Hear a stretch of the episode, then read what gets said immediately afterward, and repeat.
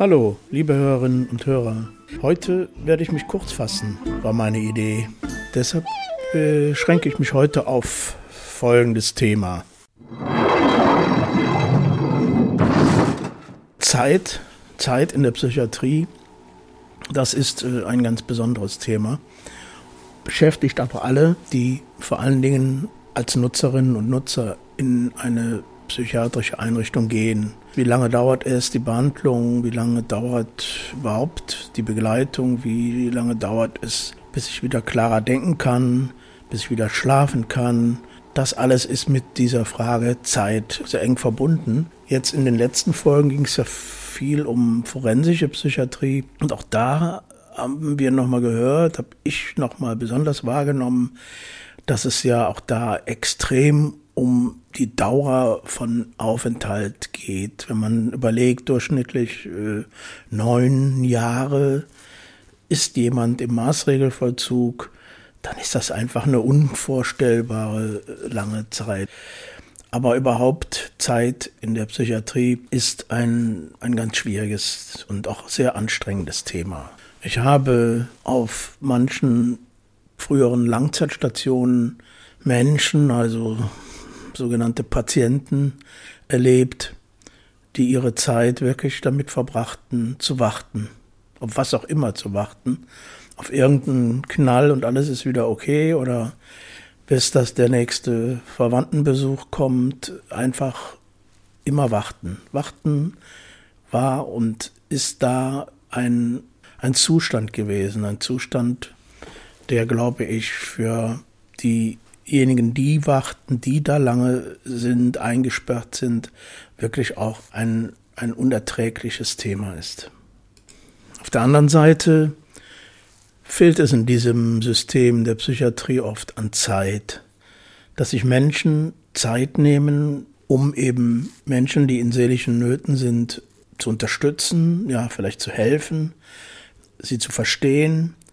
Dazu braucht es einfach Zeit. Da braucht man Zeit, um miteinander ins Gespräch zu kommen, um miteinander ins, im Gespräch zu bleiben.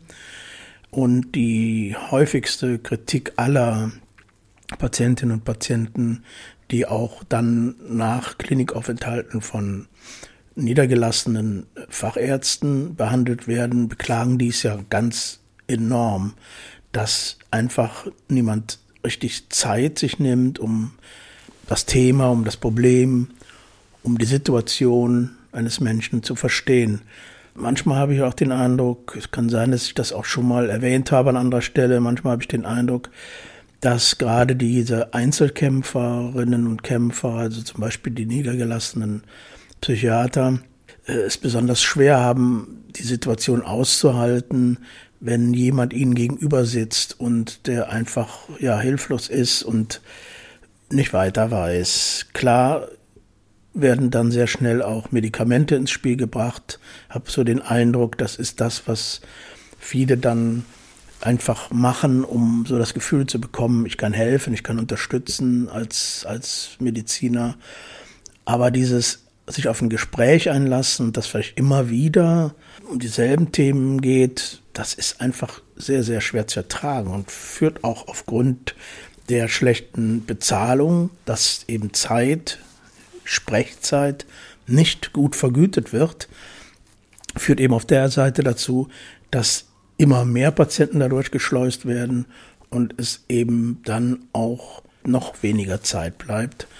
Aber irgendwie ergänzt sich das, so dieses System und auch dieser Zustand, das aushalten zu müssen, dann, wenn, wenn man sich auf jemanden einlässt, nicht nur immer direkt eine Lösung parat zu haben, äh, denn die funktionieren ja oft dann doch nicht oder nur sehr kurzfristig.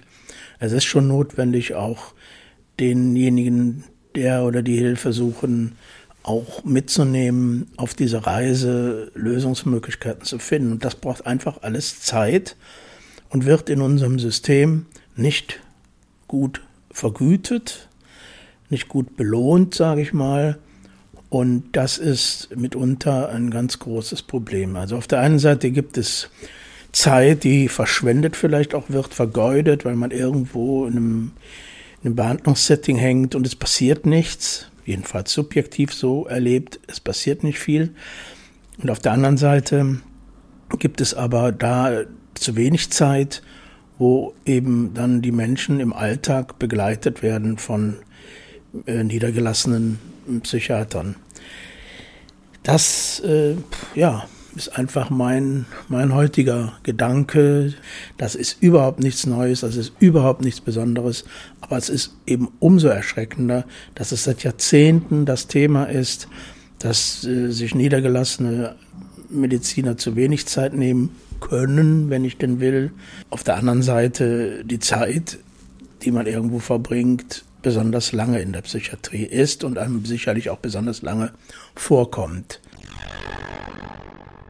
Hi Klaus und alle, die uns zuhören. Heute wird es wieder psychedelischer im Bereich Musik, auch wenn die Woche der psychischen Gesundheit bereits hinter uns liegt.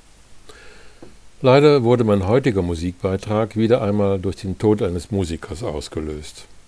Gary Wright starb am 4. September dieses Jahres im Alter von 80 Jahren.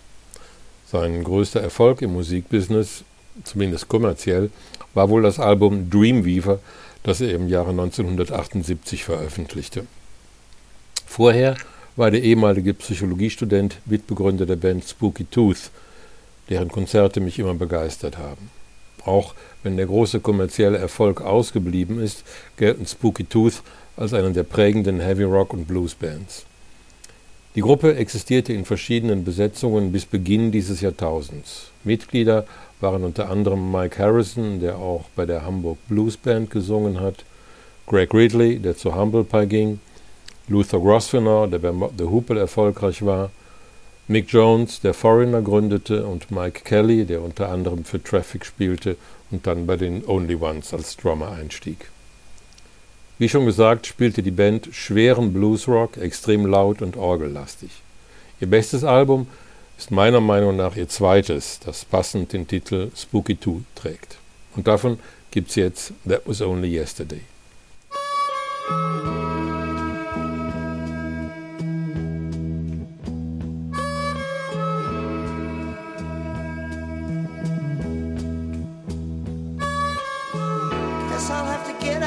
This town. No sense in my waiting around. Only thing left for me here is pain. She's gone for sure, now why pretend? Left last night with a friend, leaving not a word that would explain.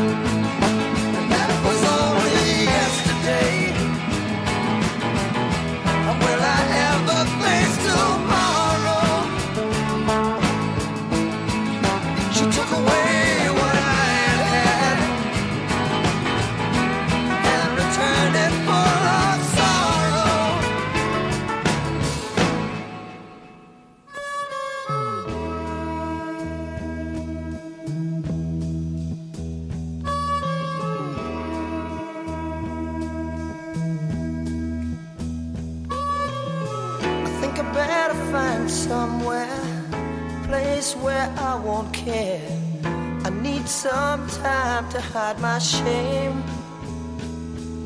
Was only just one day ago. Found what I'd been searching for. Had left town on a late night train.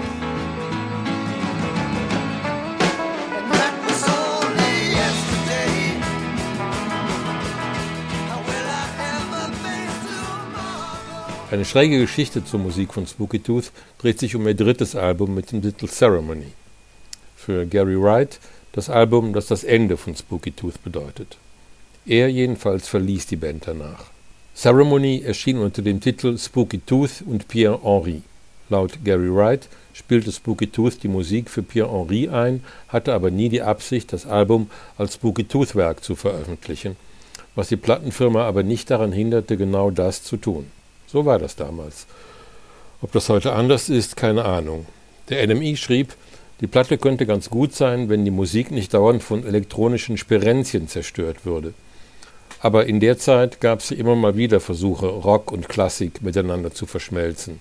Siehe Deep Purple's Concerto for Group and Orchestra, Electric Princes und David Axelrod's Mess in F Minor bis hin zu Nice und ELP. Pierre Henry war ein französischer Komponist klassischer neuer Musik, geboren 1927, gestorben 2017. Er studierte unter anderem bei Olivier Messiaen und gilt als einer der Mitbegründer der Musik konkret, einer Musikform, bei der die Komposition vorgefertigter Aufnahmen kollagiert und verfremdet, ähnlich den Arbeiten von Karl-Heinz Stockhaus, die ungefähr zur gleichen Zeit entstanden. Eines der erfolgreichsten Werke von Pierre Henry war die Messe pour tout le temps présent. Und aus dieser Messe gibt's jetzt was für den Kopf. Den Song gibt's auch von Fatboy Slim, aber hier kommt die Originalfassung. Psyché Rock.